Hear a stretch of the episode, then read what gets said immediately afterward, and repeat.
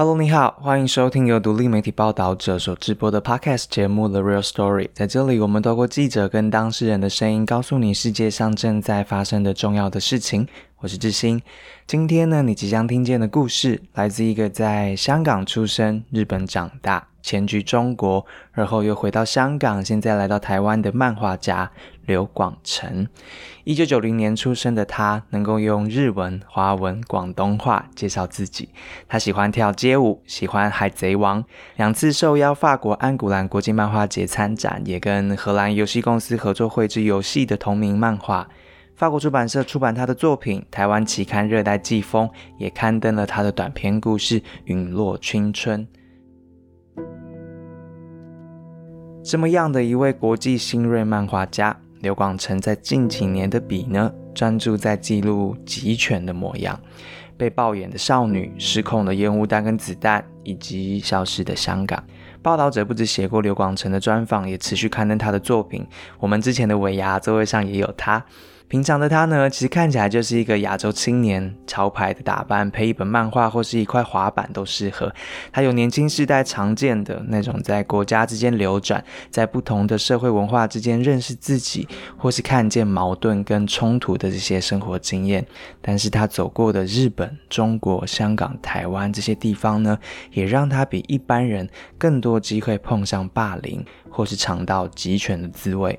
还好上天给了他画漫画的手。他小时候被霸凌的时候，他用漫画为自己开口；长大之后，他用漫画想象未来的世界。二零一九年反送中运动开始之后呢，他则用漫画记录，成为去年中出版的这本《被消失的香港》（Fallen City）。在专访里面，他说他很怕身边的人都变成了博物馆里面的雕像，在警卫巡逻之下不敢动、不敢出声，只剩下夜里才能动弹。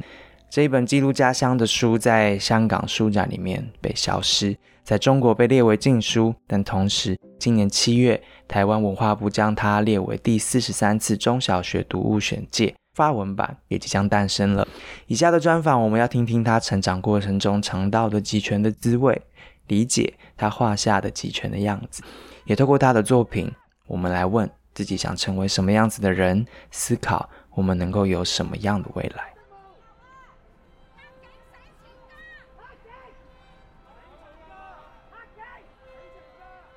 各位听众朋友，大家好。我想这两年来，香港翻天覆地的改变了，五十年不变的一国两制承诺不在，港版国安法更让香港成为一个失去自由的国度。根据我们统计哦，到现在大概有十万的香港人移民，他们到了英国、加拿大，也有约两万人到了台湾。而今天坐在我面前的。这位年轻的漫画家，三十一岁的刘广成，就是其中的一位。他在七月十六号抵达台湾，八月三号结束隔离。在我们录音的今天是八月二十三号。我跟广成呢，呃，认识也是这两年，因为报道者在二零一九年的六月哦，就到了香港做了很多的采访。了解我们的听众朋友还有读者应该知道，我们做了持续两年的香港报道，其中有一个系列就是在讲香港的艺术家和设计师们，他们怎么样用自己的画笔和影像创作协助这个运动延长了非常的久。广成也是一样哦，他有很多的创作的作品，而最有名的就是《暴眼少女》，他画的是香港反送中运动一开始在香港尖沙咀一名女性急救员。是遭警方以布袋弹击中的情况，也是在二零一九年，他在《明报》二零二八的香港作为主题，他捕捉了在港生活的人从医疗、居住、警民关系巨变的常态。那他这个对于香港二零二八命运的预测和提问呢？其实这样的恐怖都已经提早降临在这座城市了。二零二零年年中呢，广城的短片还有单幅的半自传式漫画《被消失的香港》。Fallen City 出版，这是一本面对台湾还有世界的漫画，但是这本对香港很重要的记录，却是在香港书展里被消失的一本书，是一本中国土地里不容许的禁书，但在台湾刚刚却入选为文化部的中小学学生的读物。呃，今天在广城解除隔离，而且他拿着就业金卡到台湾，即将在台湾落地生根生活三年的此刻。我们很想要邀请广成来跟大家聊聊包括他的创作人生，他怎么意外走上一个握着反抗画笔的过程，也从他的角度来看现在的香港。广成好啊，你好，大家好。广成，其实你是七月十六离开香港抵达台湾嘛？啊，对。台湾跟香港的距离其实很短，一个多小时，一个多小时。你这个过程其实来的非常的静悄悄啊，对啊，直到在台湾隔离的期间，好几天以后，你才在脸书上跟你的读者们说你到台湾来了。可不可以聊一聊这个离开的过程和你当下的心情？嗯，因为其实要离开这个决定是很早的时候就有了，最早的时候就在呃去年的二月的时候就有，但是。刚在准备的时候，就因为疫情爆发，所以就台湾这边就封关，所以我就无法过来台湾这边，然后就需要思考其他方法。那所以其实就业金卡就是就是我目前就是找到的方法过来这样，而且就业金卡就可以容许我在台湾至少三年这样。那之后会不会持续留下来？我觉得机会还蛮大的。对，那。说到离开时的，嗯，心理状态啊，就是，呃，首先是需要很低调的。那其实低调的原因是为了减少不必要的麻烦。那因为其实那段时间我也会，呃，持续留意香港的一些新闻，因为那时候就七月十六以前，其实已经开始有一波又一波的小型的移民潮。在看新闻的时候，其实也会偶尔看到一些情况，就是，呃，有的人会在上飞机之前的一刻被捕。所以，其实我认为并不只是我，就是其他人在离开的时候也会有一些警觉性的提高。就比如说，就是离开香港的资讯呢，都尽量是只有自己知道，就算家人知道，也当然拜托他们不要说出去这样。然后就是可能买机票也要留意一下那个机票的来源是 哪里，对，就是尽量选一些自己认为是比较可靠的 source 去购买，或者是决定自己行程这样。其实这是我认为很多香港人都已经在离开香港的时候都会预计好和准备好的那种状态，就是尽量低调一点，因为其实。在真的上飞机之前，大家都无法真的很确定自己真的会没事吗？这样当然没事是最好，但是也不能百分之百确定，所以其实还是会有些小担忧。那我的情况就比较幸运，就是没有什么大的阻碍，这样，所以就变成就是我确保自己先过来了之后，才跟大家宣布说。嗯，大家好，我过来台湾了，所以要选择一个安全的航空公司，对，所以你选择一个台湾的航空公司，然后买了机票过来。对，所以在过海关的时候，你会担心自己被拦下来吗？有一些担心，因为其实我们不会知道自己是不是被可能被记名的那一位，大家都不知道自己是不是一个被锁定的人物的时候，都真的会有一些不安了。就是你也不会清楚它的标准在哪里，有些时候也不是说啊，用直接用一些什么抗争的参与程度就可以判断到的，因为其实也不一定，就是就是有些人可能刚好就是拿着镭射笔在逛街就已经被抓，这样那个程度是可以很。很随意的，对，很随意的，对。嗯，不过因为反而这种随意的标准会扩大人们在心中的恐惧，对吗？对啊，嗯，你曾经最恐惧的时候是怎么样在香港生活呢？要尽量低调生活，就比如说，呃，因为我那本被消失的香港，其实是在国安法推出之后才呃发售的。那其实那段时间是有有些担心的，因为其实。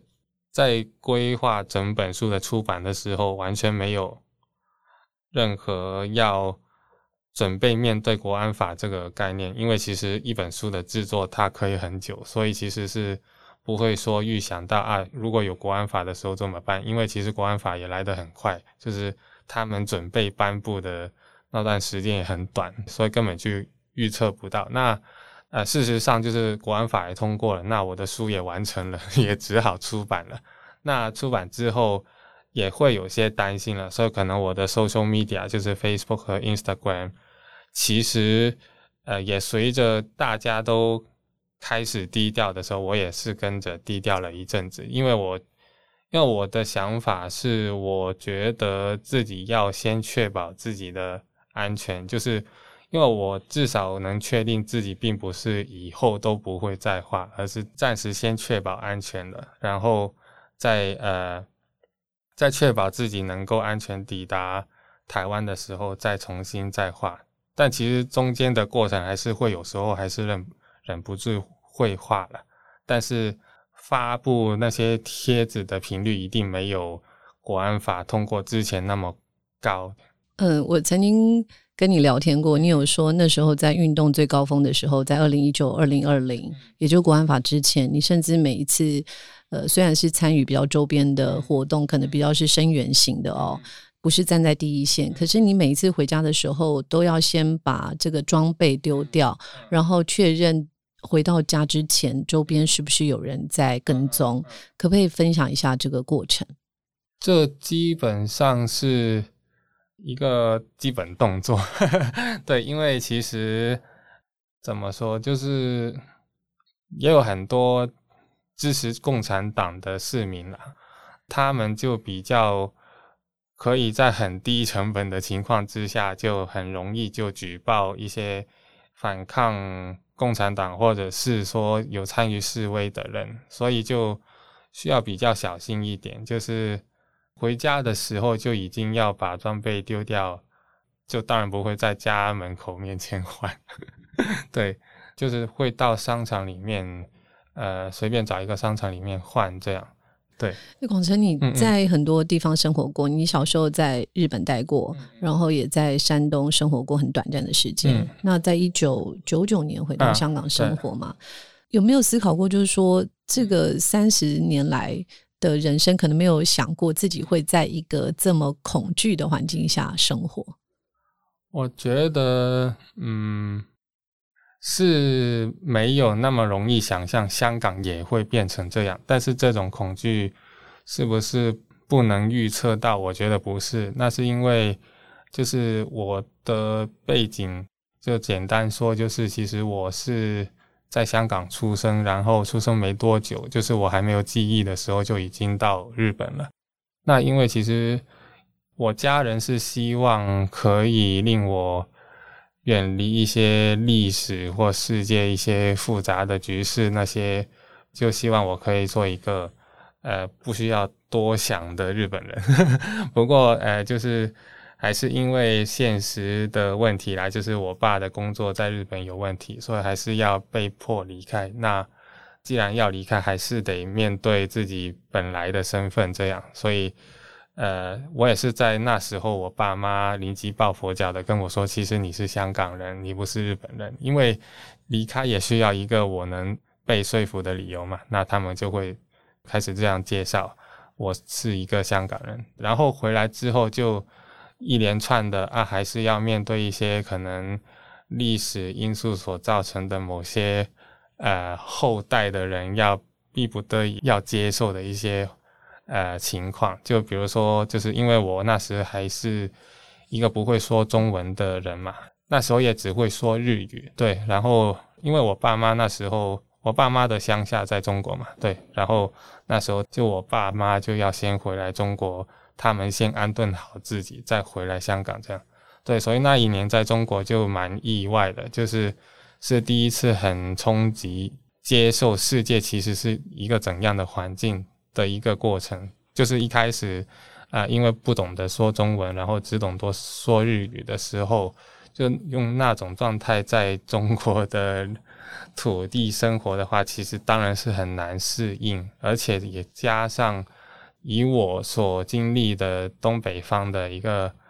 生活环境来说，他们的仇日情绪还是很强烈，就是还是因为世界历史的因素啊，就世界大战之类的，那他们的。仇恨其实一直都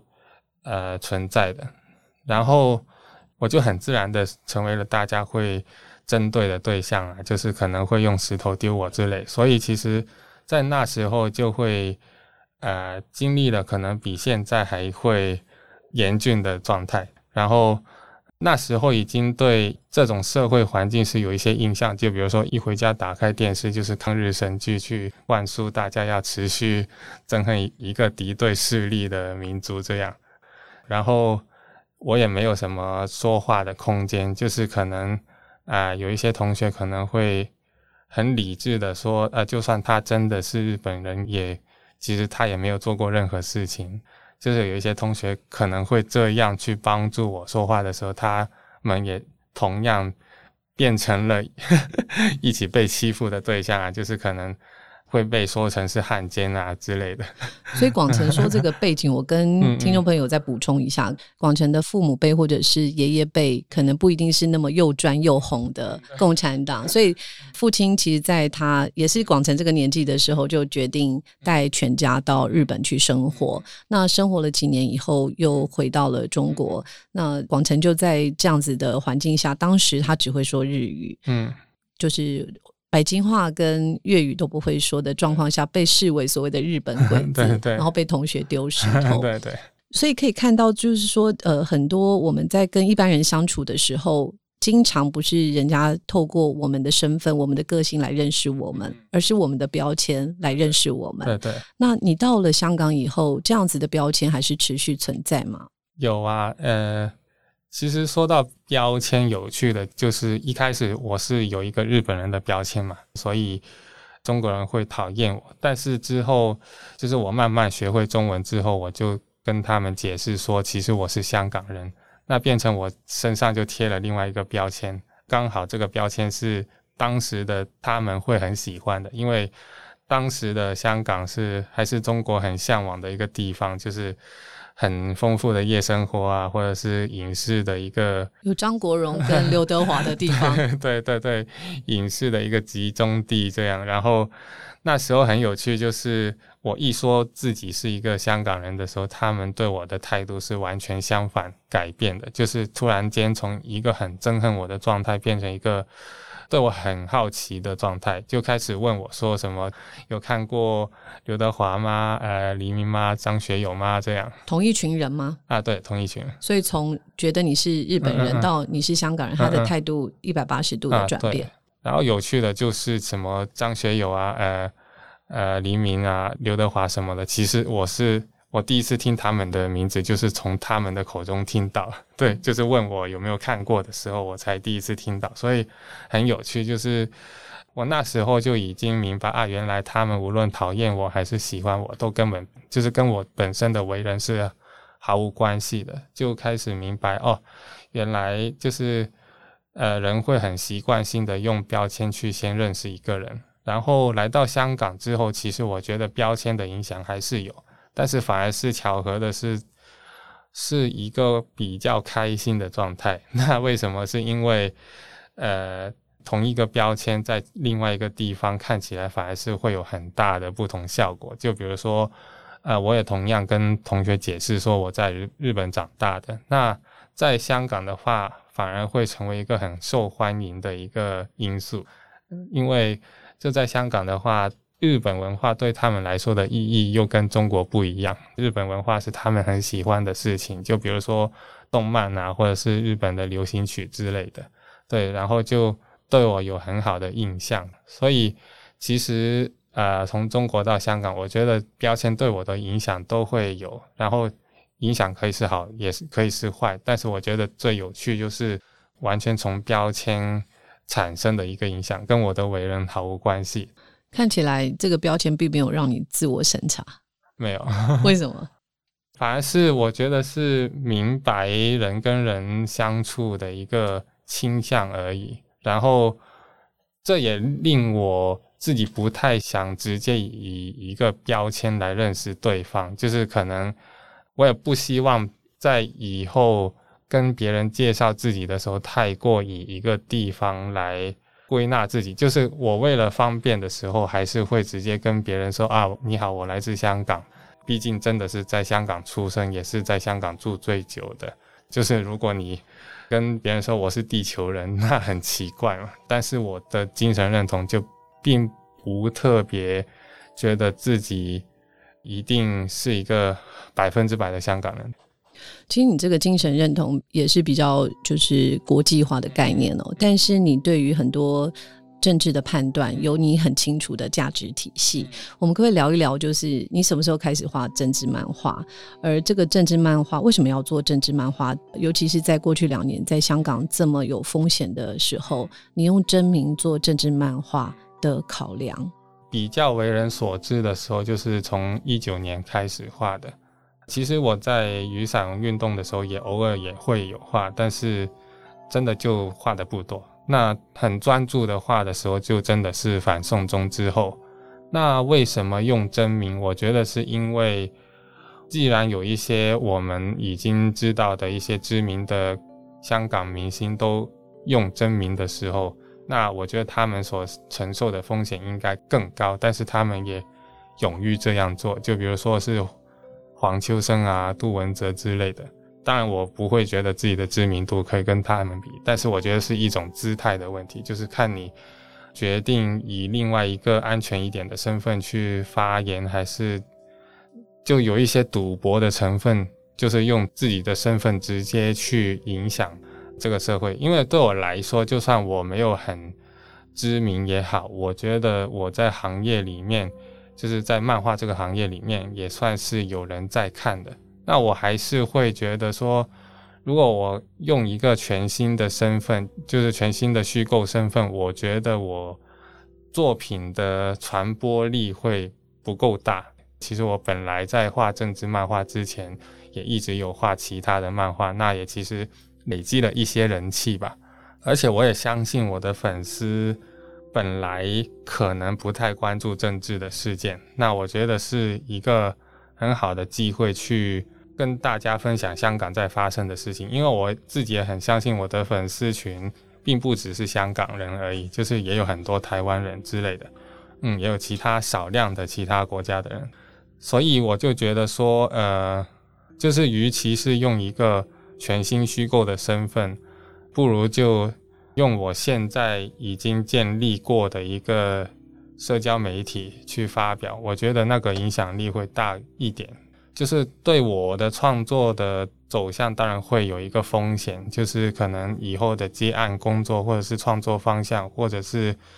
以后可能被归类为某种类别的创作者也好。但是我觉得，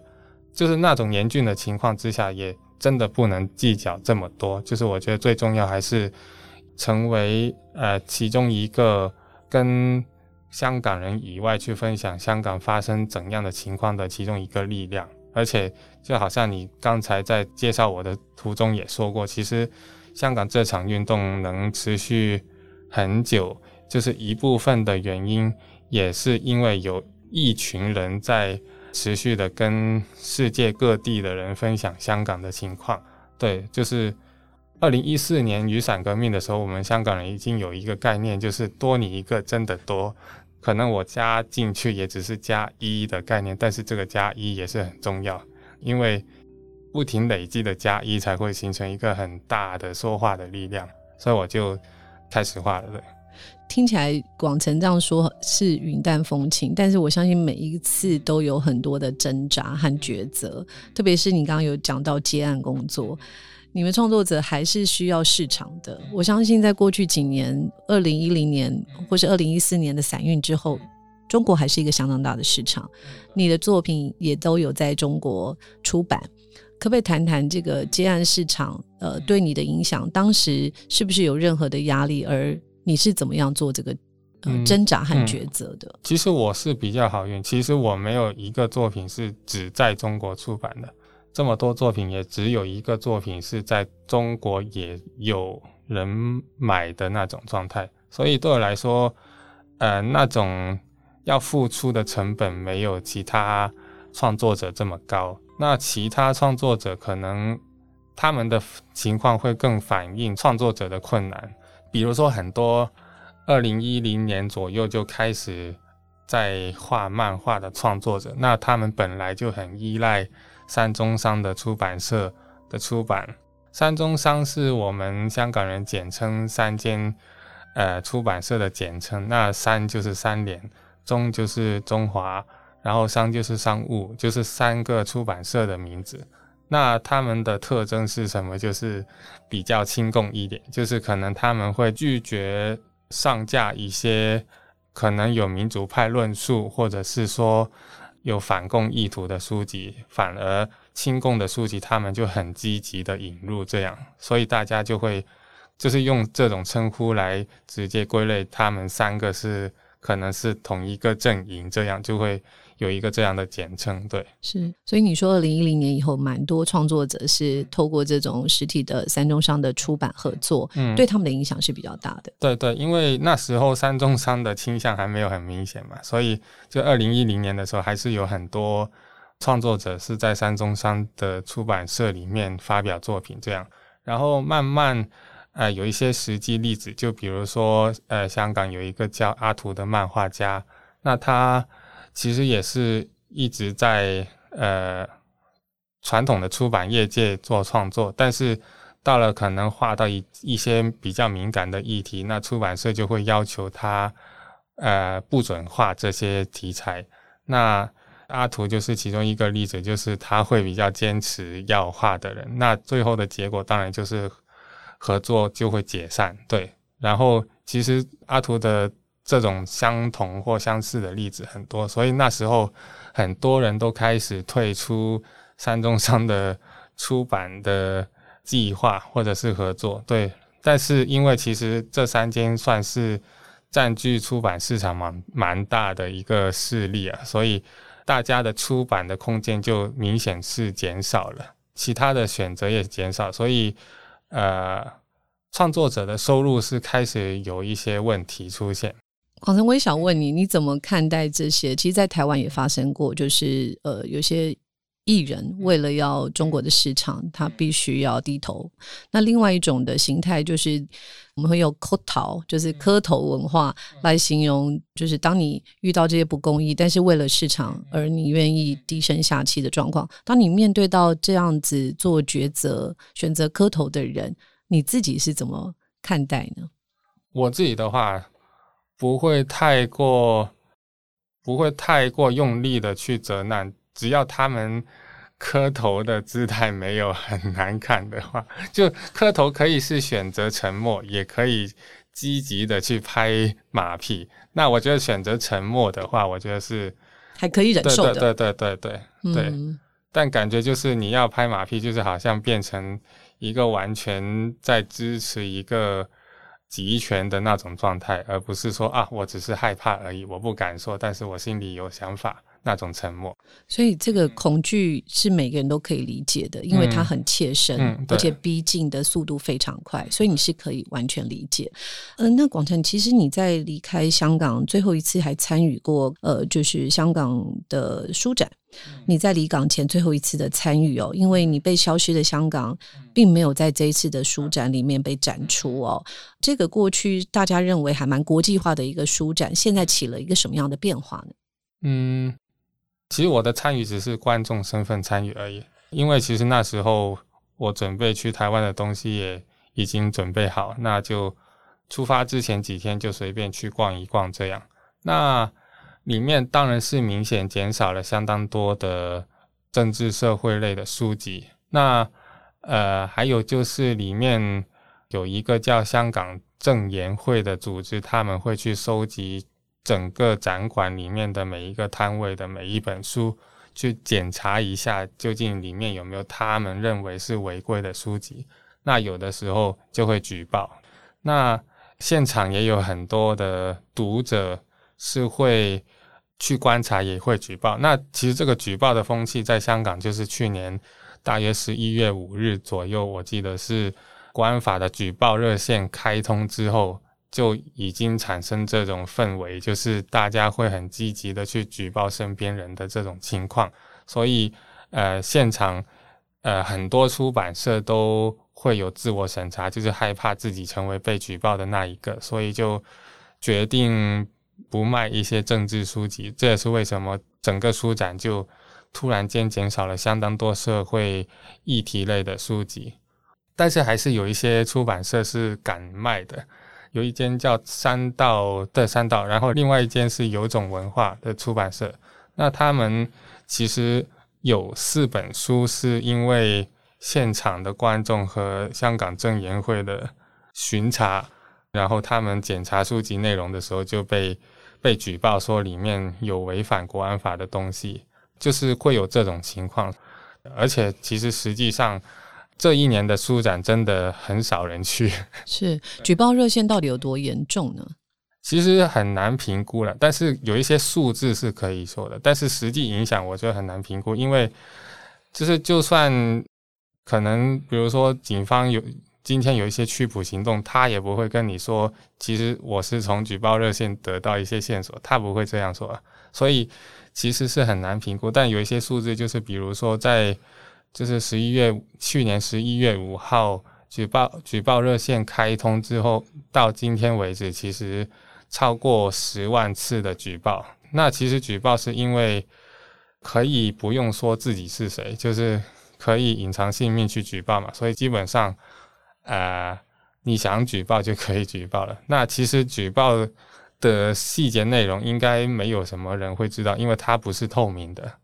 大家也不会知道举报热线的人听完之后会拿这些资料去做什么行动。我听说有些人在窗户里。就是外面贴标语，比如说“光复香港”，他这样的行动也是会被举报的啊，会啊，因为其实这是在国安法通过之后，直接因为国安法而被捕的例子。就是国安法通过之后，应该有超过一百二十个例子，真的就是因为国安法而被捕。那其中你刚才说的例子，就是有一名三十七岁跟四十岁的，分别是两个家庭的人，有一个是在窗外。挂着“光复香港”的标语，另外一个就是在他自己家的门口外面贴一个“光复香港”的一个类似挥春的东西。那他们两个都被邻居举报，警察就上来抓他们，就是控告他们是犯了国安法。这样，这让我想到广城最近的一幅画哦，应该是一个系列画，就是在博物馆里面有一堆的。雕像啊，对对。然后你说这些雕像只有在夜晚的时候会出来行动，会出来说话，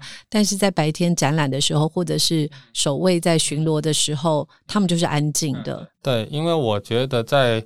官法通过之后，应该严格上来说是有开始有举报的现象出现之后，就会产生一个人人都害怕被对方发现一些可能。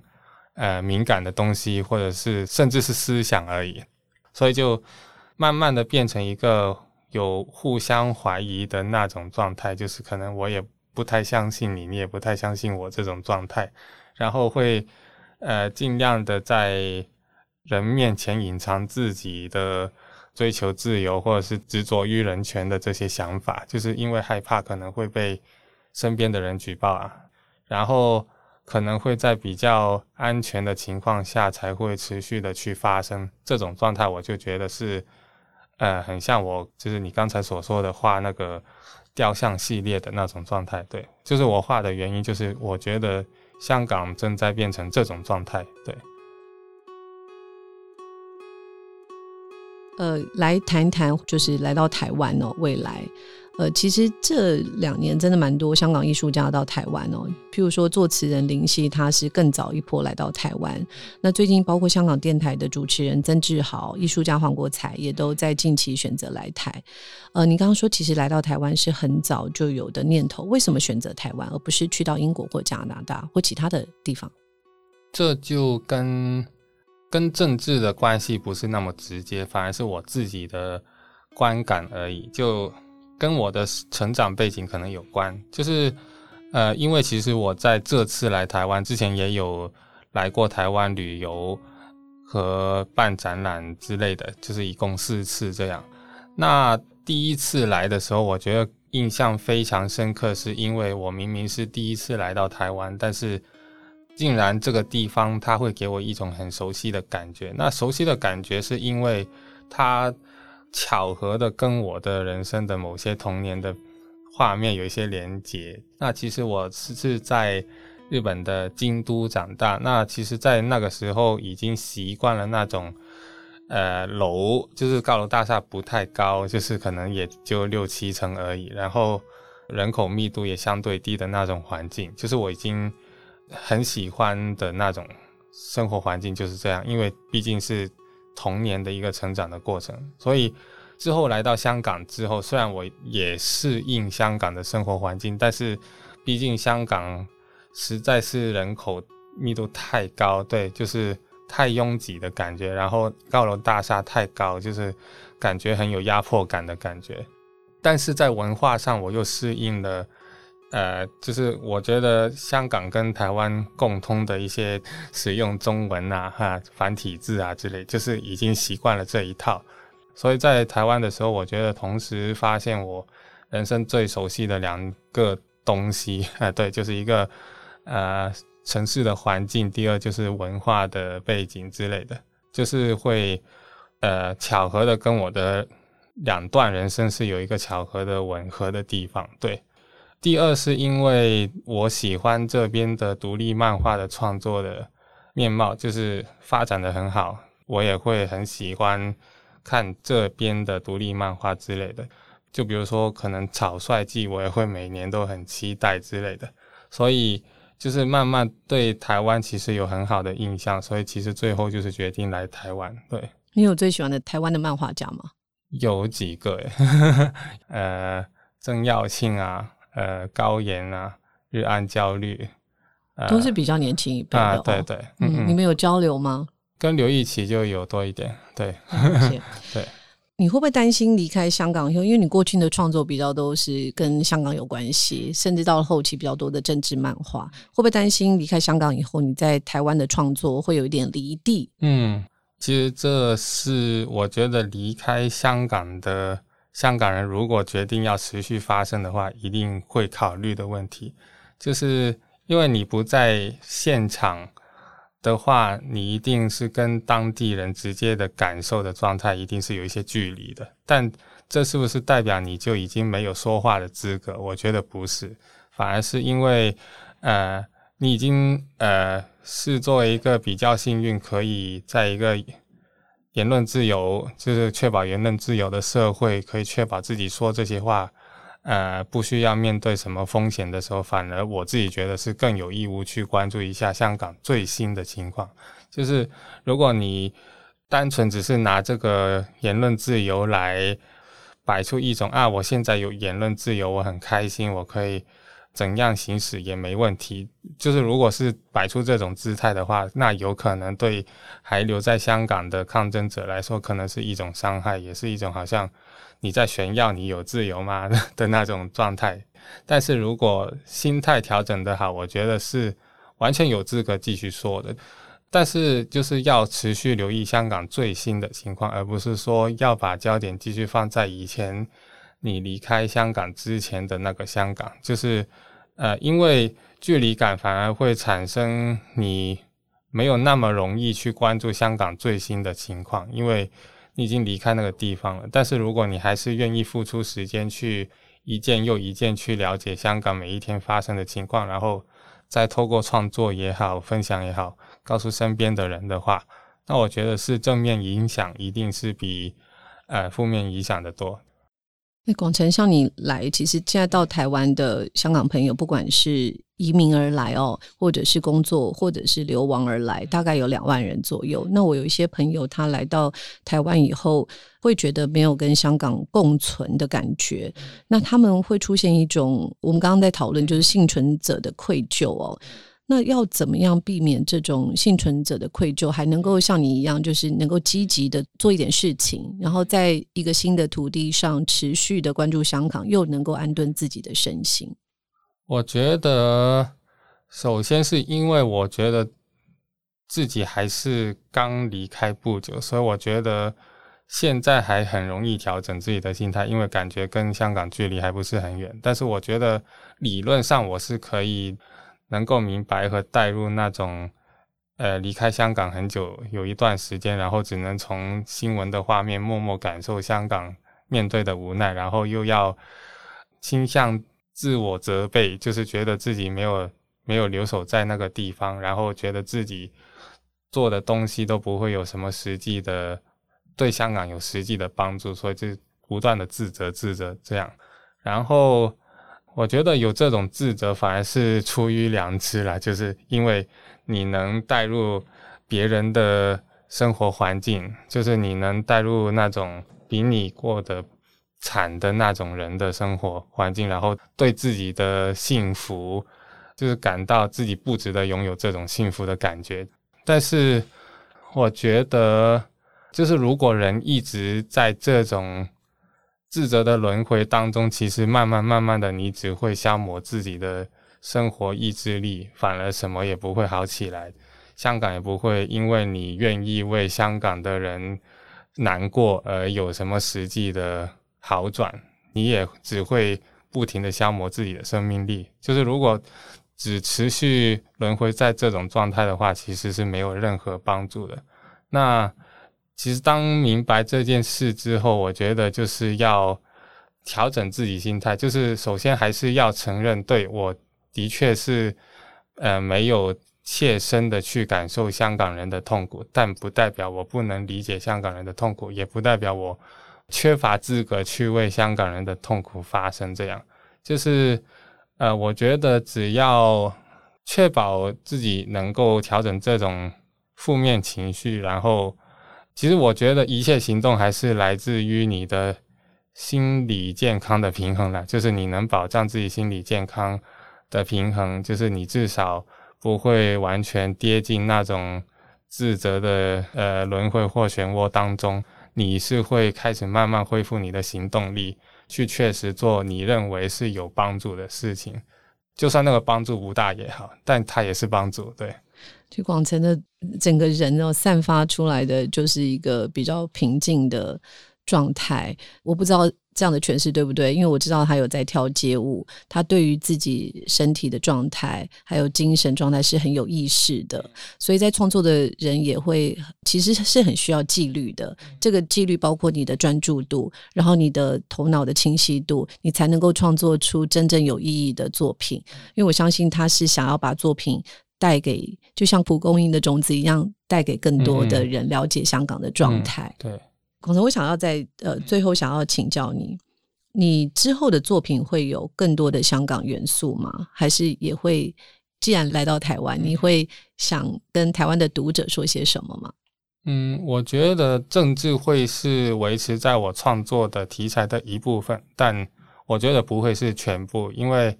就创作生命。就是在我的创作生命啦，就是政治是可能是一部分我想要说的事情，但是我本来对漫画的那种好奇心跟探索的心，我也不希望因为这种政治题材完全磨灭掉。就是我还是想要同时并行去呃进行创作，所以就是香港的题材也会去继续画，但是不代表我其他的题材就会忽略这样。其实广成到了台湾以后，已经开始跟很多的组织或者是个人已经有很多不同的串联了。那刚好在接受我们采访之前，呃，就是广成去年的这本书出版的书，就是《被消失的香港》，也获得中小学生读物的选读哦。那如果有机会有老师要邀请你去学校里面跟中小学生说话，你最想告诉他们的是什么？呃，要从小就教育有一个。批判性思维，然后就是不要轻易相信一个权威性的言论，就是你要懂得去批判那个言论究竟它的道理在哪里。你反而可以透过自己的，因为资讯这么发达，你可以透过自己的行动来好好检视一下，就是每一个好像很权威性的言论，它是否真的有一个道理在？那如果没道理的话，又是否应该要？否定它，然后去呃抵抗这种，简单来说就是集权了。对，就是要从小就培养这种意识。其实集权的样子常常都长得不一样，它有时候会变成，比如说你的小学同学的对你的标签。他有时候是在呃网络上的一个贴文，告诉别人说这个可能是假新闻，虽然它可能是一个真相。为什么刚刚广腾说要有批判性思考？是因为如果我们对于呃集权的面貌，我们以为集权好像就长得很大、很巨大、很凶猛，其实很多时候不是的，它可能就在你的身边，对对，潜移默化的那种，对啊，这个是你人生在经历了日本、嗯嗯，在山东还有香港嗯生活里面，而且这两年最大的感受是吗？嗯，还有就是，反而是比较心理上的，就是如果有一些事情没有真的对你肉身造成真的很直接、很痛的伤害的话，就是如果那些很羞辱的那些谩骂的话，其实真的不用放在心上，因为那些所有的谩骂都不是针对你的为人，而是针对他们心目中的那种你的标签的那种观感。是不是也会希望跟台湾的朋友们分享说，不要让恐惧轻易的占领你自己？我觉得这是可能，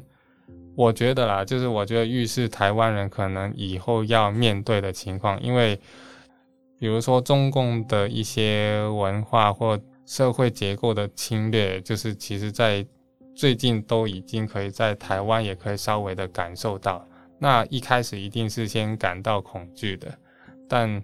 恐惧之后又是否要被恐惧支配，还是说我有足够的思想准备去应对？就是因为有时候是你反而梳理清楚自己的恐惧来自哪里，反而是可以直接化解恐惧的。就是比起忽视那种恐惧，变成一个麻木的人，你透过自己想清楚。反而可以更直接的去面对这种恐惧，而且你知道如何解决这种恐惧，而不是忽视它。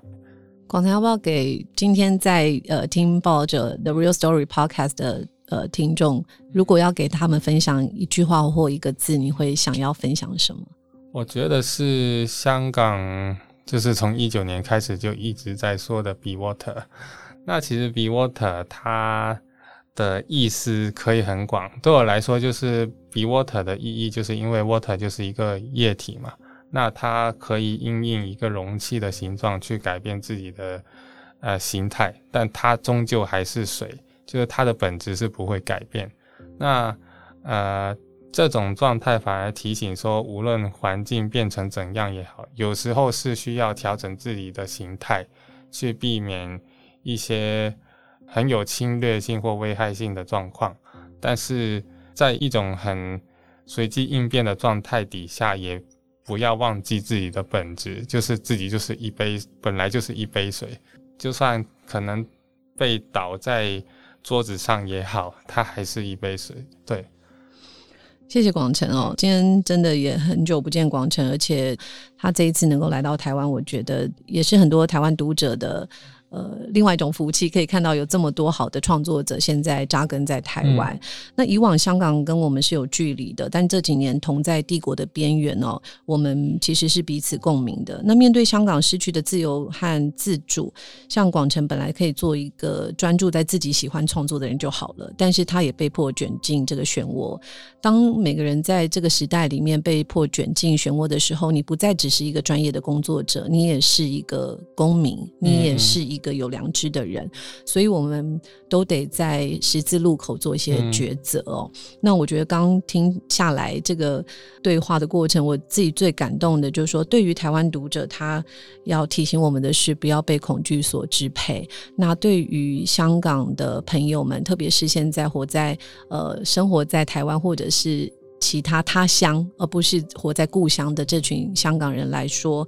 他说：“不要跌进自责的轮回，嗯嗯你一定可以找到自己关注香港的方式。一定要持续幸福健康的活下来，你才能够找到继续热爱自己故乡的一种方法。那我们今天很谢谢广成，然后在报道者的平台上，我们也会持续跟广成有漫画的合作，所以也欢迎大家可以期待广成的作品。谢谢，谢谢。”